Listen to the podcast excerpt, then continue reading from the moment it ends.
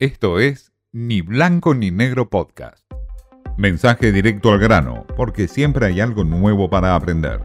Con Martín Di Natale. Por necesidades electorales, resultados en diferentes provincias y la premura que tiene en recolectar votos de donde sea y sobre todo del kirchnerismo duro, el precandidato oficialista y ministro de Economía Sergio Massa se dispone a cristinizar al máximo su campaña electoral. En esto ocurre en los últimos tiempos, en las últimas horas, cuando Sergio Massa empieza a cuestionar duramente al Fondo Monetario Internacional, a la oposición y plantear extremos que tienen que ver justamente con el núcleo duro del kirchnerismo.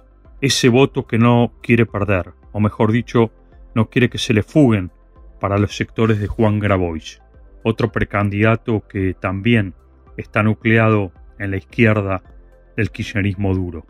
Sergio Massa busca recomponer con esas bases del kirchnerismo duro y no perderlos.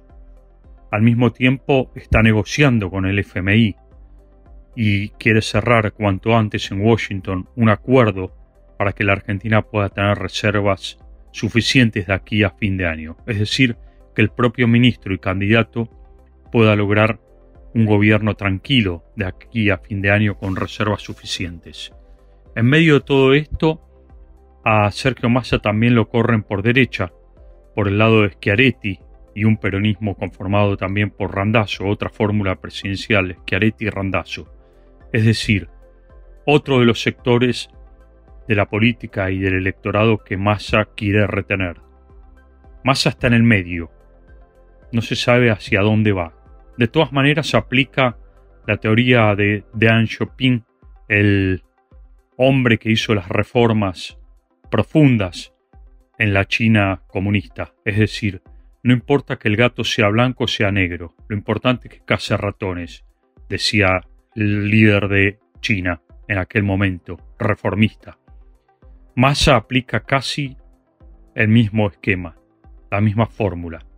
No importa que el gato sea blanco o sea negro, que case ratones. Y en eso se incluye ese esquema electoral que ha impuesto en estas últimas horas.